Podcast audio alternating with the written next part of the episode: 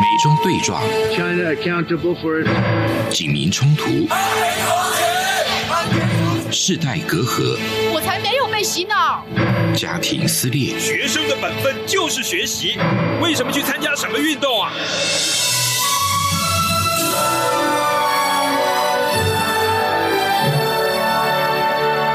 我们可以聊一聊吗？可以跟你说说话吗？我们聊聊好吗？我想好好跟你聊天。每周四晚上十点，由张明天跟大家聊聊天。各位听众朋友们，大家好，欢迎收听中央广播电台。现在是这样看香港，想跟你聊聊天的时间，我是主持人张明天。诶，台湾得天独厚的这个地理位置，四季宜人，而且呢，在特殊的历史背景之下呢，我们也保留了中国很重要的这个人文价值哦。所以有很多来台湾玩的旅客呢，对台湾都有一致的印象，那就是台湾最美的风景，那就是善良的人哦。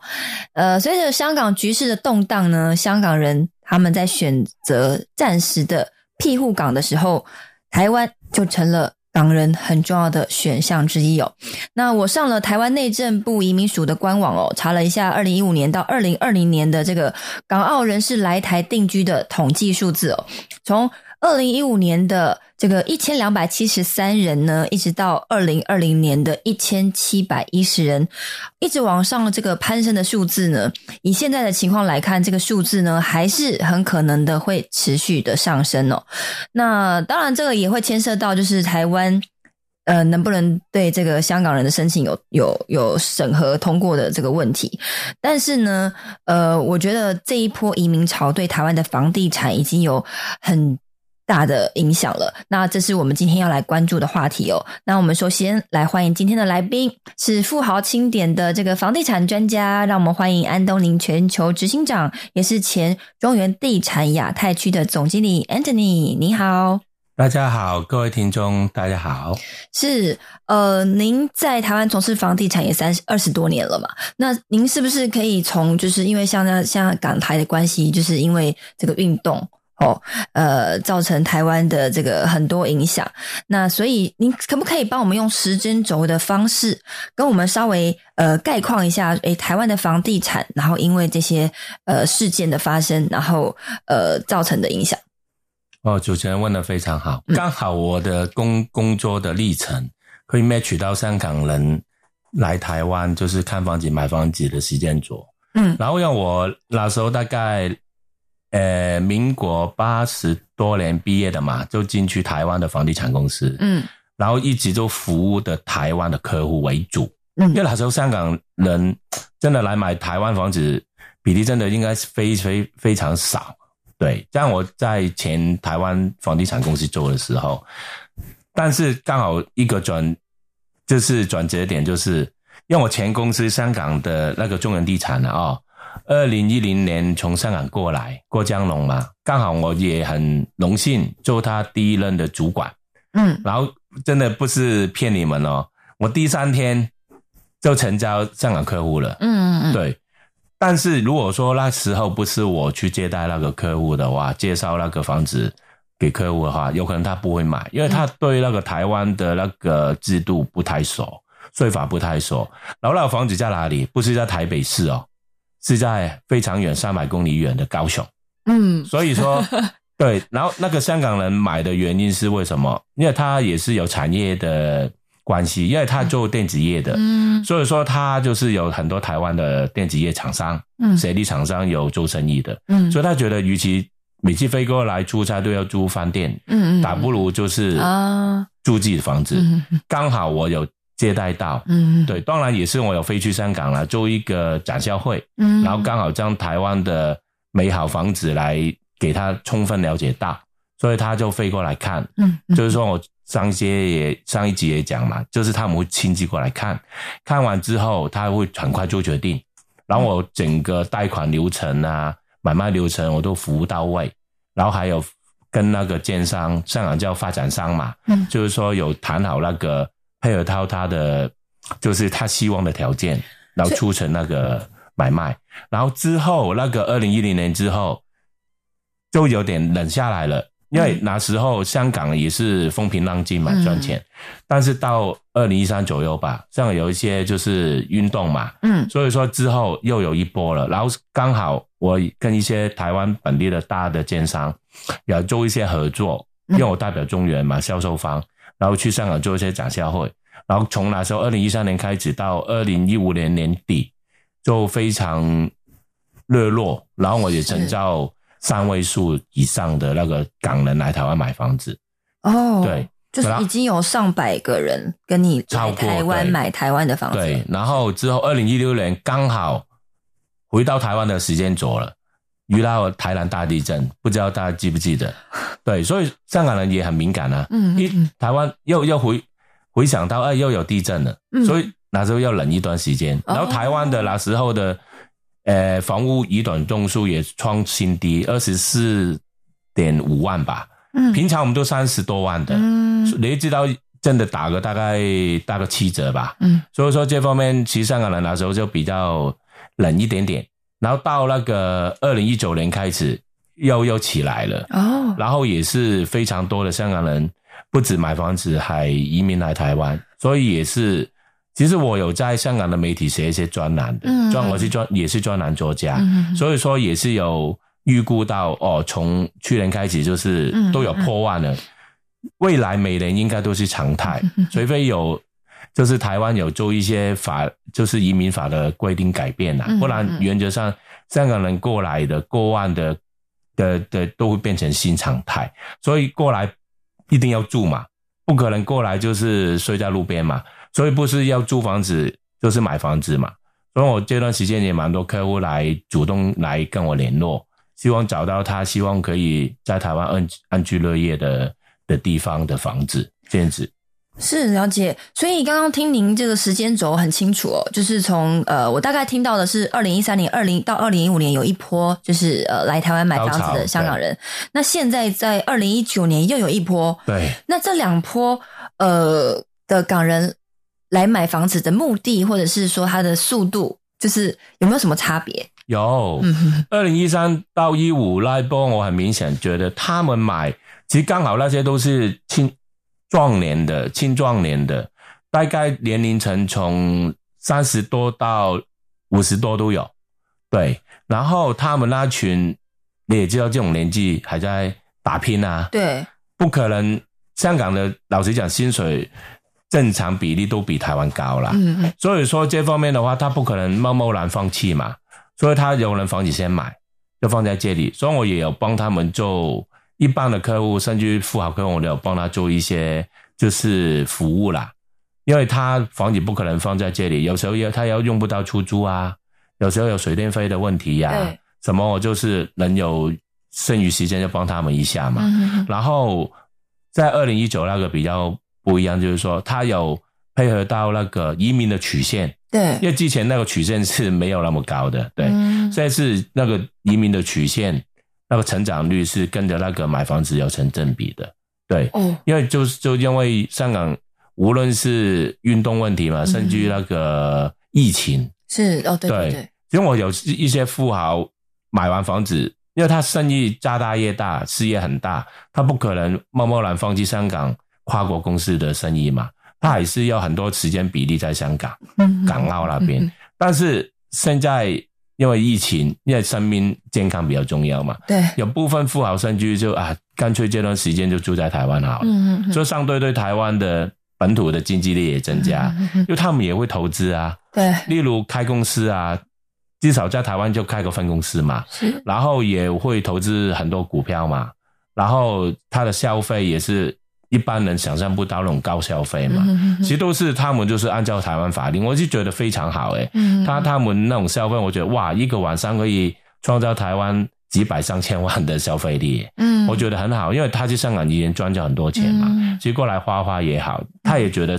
CP 值很高啦，嗯。所以我就觉得大家双赢呐，对。嗯，哎、对，疫情确实台湾真的是呃得天独厚，就是真的是活在一个平行时空里面，所以呃呃，刚刚听起来就是在二零一三到一五年的时候，这一波就是比较多，是因为呃需求。好需求，因为事业的需求、家事业的需求、家庭的规划，然后来到台湾的，他们可能看房子不会这么急迫，对不对？可能慢慢看，慢慢等，然后价格不错才下手。但是现在二零一九年这一波，它可能就是有那个急迫性。是对不对？然后就是哎，很快就需要呃有有需求，但是反过来，我就想要请问哦，就是好，既然就是香港人的移民潮，好，就是呃到处的流到了海外，甚至一部分到了台湾，那香港的房市状况又是如何呢？啊，反而反而香港房市哦，嗯，跟大家分享，大概讲番专业的比给大家分享，台湾的房屋自有率哦，就是大概有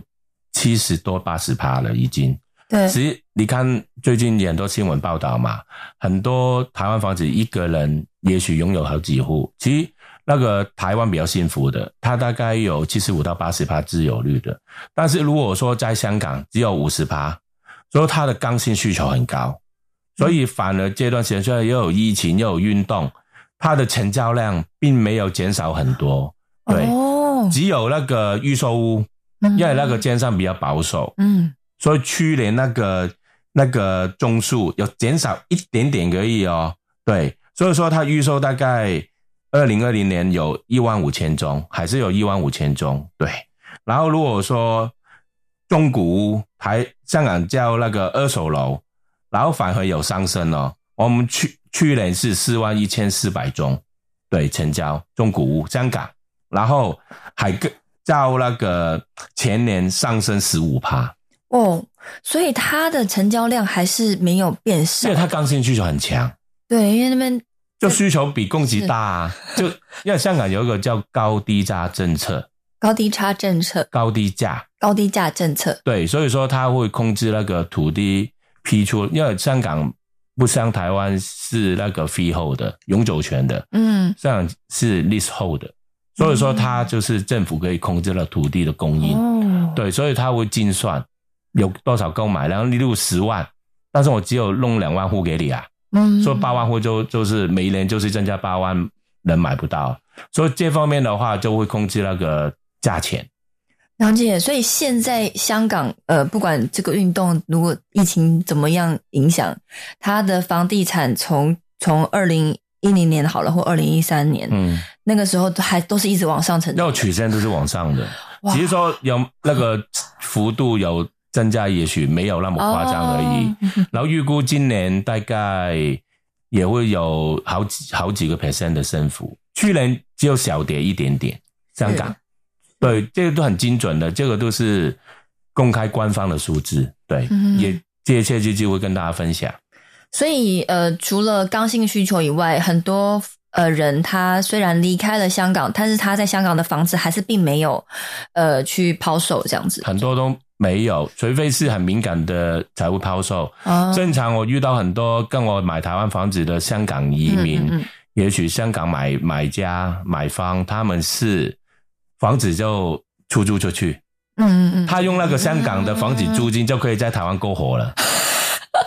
我觉得好啊，对不对？钱也是花在台湾啊。对对啊，我觉得，尤其是我现在也遇到一些香港就是朋友，他们过来是年轻人啊。就跟太太也是大概三十岁，三十岁出头，嗯，小朋友可能是幼稚园、国小，我觉得很好诶，因为我觉得，因为前阵子我有去台北市政府演讲过啦，也是分享那个有关那个人口政策跟房屋的问题，然后如果说政府可以就是。在各方面，嗯，做一个平衡，嗯嗯，对，来一个良好的制度的话，台湾会越来越好，因为因为人口政策很重要。是这个部分，我们在节目下半场再请 Anthony 帮我们详细说明一下。是，那我们节目到这边先休息一下，马上回来。Feel 出感动，让爱飞翔，带您认识台湾文化之美，RTI。好，欢迎回来。呃，我们继续来请教安东尼全球执行长 Anthony，呃，来为我们介绍这个香港的移民潮到了台湾，好，对台湾房市的影响。那，诶，想继续请问哈，就是因为我们房间有一种说法，就是呃，香港人来台湾置产可以救台湾的房市，在大概二零一三年差不多那个时候，有很多建商会希望，就是因为很多房子卖不掉嘛，然后就很希望香港人可以来台湾救台湾的房市。那对于这件事情，您的观点是怎么看？因为呃，可能对建商来说可能是好事，可是对于这个市井小民、平民老百姓，会不会就是让房价呃居高不下、下不来了？那我们台湾人也更买不起房子。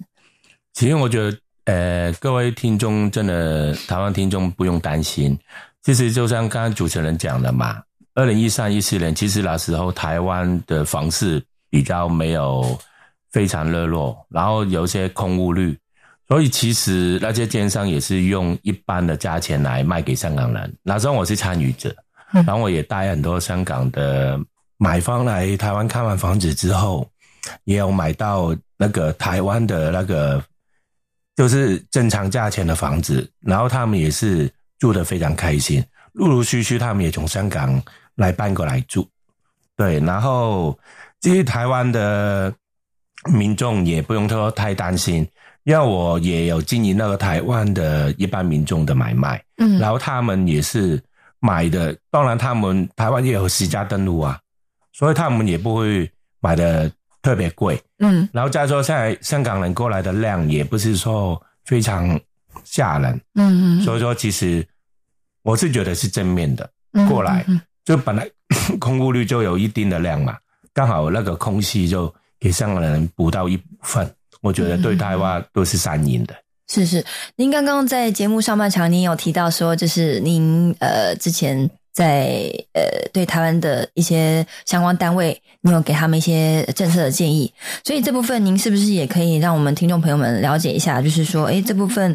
呃我们要应该怎么应应？就是让港人好有一个暂时庇护的空间，好，那同同时呢，又保障了台湾人住屋的权利，这样子。那个，因为我之前有去一些单位啊，政府单位有分享。其实台湾现在已经那个人口开始老化了，然后算是高高龄老化了。所以说这方面的话，还有死亡率，现在我们比出生率还要高。嗯，所以这个 timing 的话，我们真的要把握住，就是说用一些政策。嗯，例如我那时候我跟一些政府单位分享，就是说，例如我们想要老龄化减低。然后有些移民政策，我们可以找宽松一点，给一些港澳人士比较年轻的，也许二三十岁的年轻夫妻、年轻家庭过来，小朋友都是幼稚园、国小的，然后就是可以平均一点台湾的老龄化的那个幅度，然后还有一些房屋政策。对，因为他们过来的话，其实香港的教育程度也蛮高的。对，其实还有国际观也不错，英文也还不错，所以我是觉得 跟香港香港比的话差很多。对，所以说我是觉得香港台湾政府如果说对那个香港的移民政策有抓到那个很重点的，对台湾未来整体发展会非常好。嗯，然后还有他们香港的学习的。的课程其实，我我我我以我了解，因为我是香港人，其实还蛮国际化的。嗯，对，尤其是金融，嗯，对，很国际化的。对，如果这一块台湾如果说金融方面可以，就是 match 到香港的世界纽伦港嘛，纽约、伦敦、香港嘛，那个金融港，所以说我们的金融可以除了科技业之外，金融业会提升的话，我觉得绝对会对台湾的经济会加分。嗯，因为你做生意、做科技业，你还要融资啊。例如台积电，你要做研发，你不是做完这些生意，世界 number one，明年的 number one 在哪里？就是你二零二二年你要投资多少的研发，嗯，的经费，你才会变永远第一名啊。嗯，所以这方面的话，金融也很重要啊。怎么融资？什么发债、发券？对，那种都要都要做一些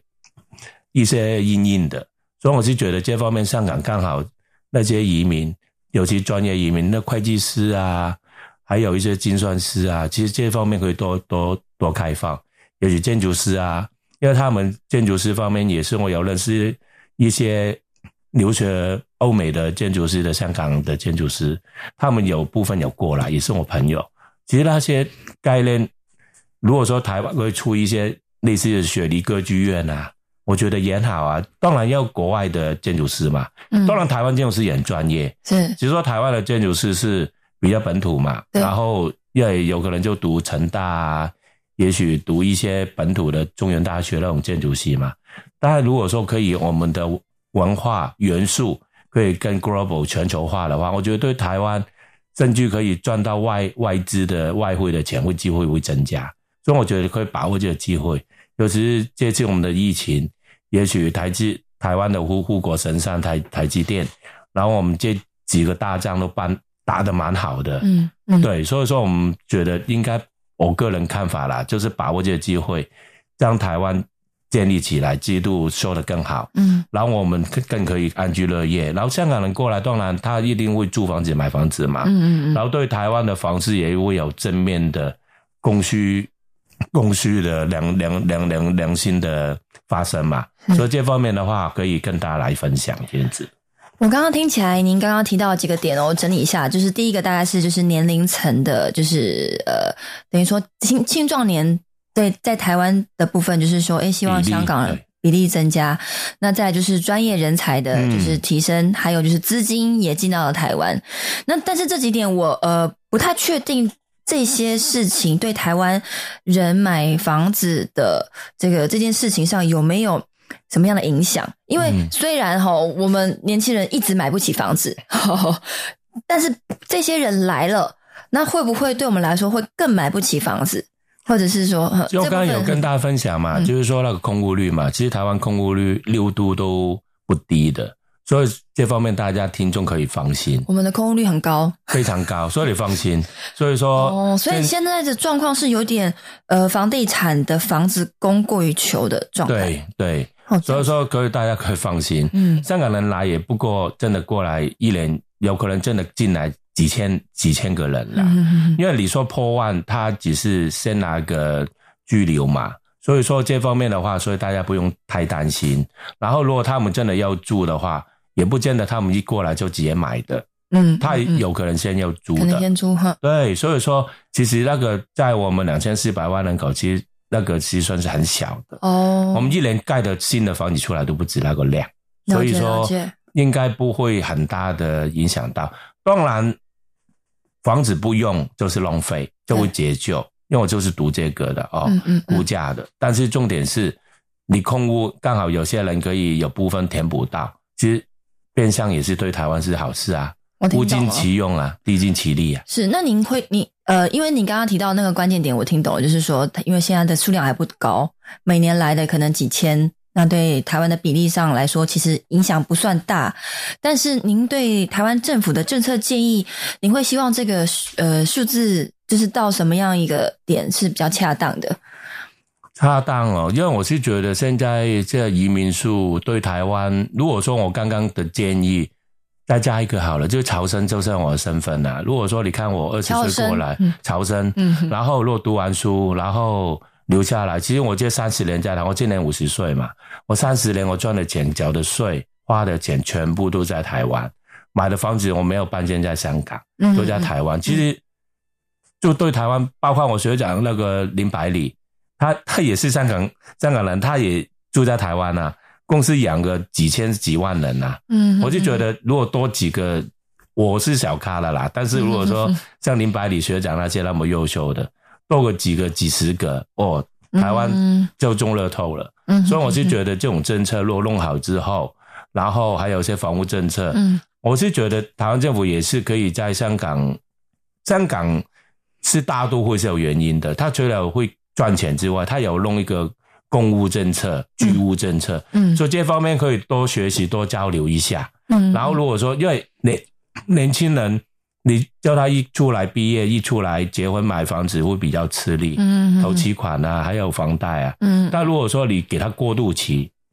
就是其实英国政府之前在香港有建立这个系统还不错，也跟借切机机会跟大家分享，也跟政府分享一下，就是说过渡的给他们先用租的，嗯哼哼就是类似台湾现在叫的社会住宅，嗯。对，然后等到他在他的公司因为年资跟经验提升，从一般的事务员变为经理，经理又变呃主任，也许那个副总了，他薪水就增加，他要提升他的居住环境，再买私人的房子就好啦。嗯对啊，我是觉得这个这个梯阶要建立起来，是，然后给他们有个好的开支，因为那个主家庭不能等嘛，嗯，对不对？嗯到大概二十多、三十岁就结婚生小孩，因为嗯有些女孩子一过那个适婚年龄，也许生小孩时间错过打，因为事业打拼了，错失掉就不好。所以这方面，我觉得政府可以加强一下。嗯，那您对现在，因为刚刚是一个房地产的就是状况嘛，但是呃，您对于现在因为台湾移民署他们在对香港人就是来台湾的审核上，不管他是疫情还是专业还是呃侨生投资等等很多审核的方面，好像也是抓的比较紧。对，对，因为呃，有可能真的那个量有增加一些啦哦。嗯哼因为也是香港有一些疫情的问题嘛，也许有些运动的问题嘛，所以我是觉得这方面的话，我是建议那个政府可以多增加一点点人手啊，然后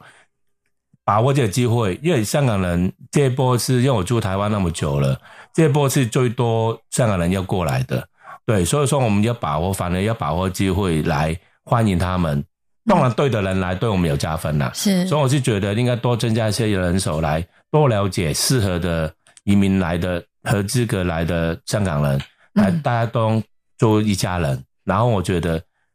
以后台湾会更美好。嗯嗯，呃，那您对于就是呃香港未来的情势您怎么看？就是 现在的运动的情势好像还没有退烧嘛？是是，那在未来的五年内，您认为香港人来台湾买房子的情况会怎么发展？对，还有就是政府的政策会不会有影响？因为现在是呃政府的政策蛮紧缩的，就是已经有在控制那个数量了，好像不是想来就可以来。因为香港刚好现在那个失业率破七个 percent 啊，所以说其实因为也是疫情问题嘛，也有运动问题嘛，所以说那个现在其实我香港要时间多点时间观察啦，嗯。因为香港它有它的在亚洲的，也许全球的存在价值，然后短时间你说完全是不行，应该也不至于。你看房地产也是价钱啊，成交量也是保持住。如果说他经济力不够，它房子也没有，香港人没没有那么多钱买世界上最贵的房子嘛，香港房子世界全世界最贵的。嗯当然我是客观呐、就是来看，因为刚刚美国总统也刚上任嘛，嗯拜登先生啊、哦，然后之后疫情因为现在有疫苗了嘛，也要看半年，大概半年吧，半年后到一年之内，我觉得因为疫情会比较缓和，嗯嗯嗯，那时候再做那个评断会比较精准。我个人来看哦，但是但是我可以觉得香港人来台湾那个移民量以后每年破万的，应该会成为新常态。嗯对，因为台湾真的以前香港人过来只是旅游，嗯。吃什么阿给啊对、瓦米耍，现在不是诶，他们过来已经有部分住了，真的移民过来了，然后移民过来真的是。就是很很久住在这边了，他就会跟香港的亲戚朋友说台湾好在哪里，然后现在很多的免费代言人了，然后香港会越来越多的香港的亲戚朋友同事会过来，我是觉得那个移民数只会以后会再增加，不会减少。对，所以说这方面的话，反而对台湾的房市是好的，嗯哼哼因为香港的市民，我不是夸自己的，香港人，因为我们是重视文化的熔炉啦，所以我们也很法治的国家哦，所以说我们正常来说蛮守法、蛮守法的香港人，然后赚钱不用说，之前亚洲有名的，所以我觉得这种不错的品种了啊、包括我切些过来，你看多好，对不对？也是我现在小朋友也是全校第一名的，嗯然后对家庭经营还不错啦，所以我觉得如果这方面可以多点这种，甚至我学长那种那个林百里，嗯嗯嗯学长那种更好啊！你看，都，都是我们的偶像啊，嗯对。是，好，我们今天非常感谢 Anthony 带我们了解香港这一波的移民潮对台湾房地产还有台湾人买房子的影响哦。那很多国际局势的变化，我们可能呢不能去改变什么，那我们呢只能去了解这个趋势，然后随着这个潮流呢去做应变。当然，不要忘记你呃。当然不要忘记保持你的善良才是在这个动荡社会的生存之道。那希望您会喜欢今天的节目我们下周四晚上十点再会。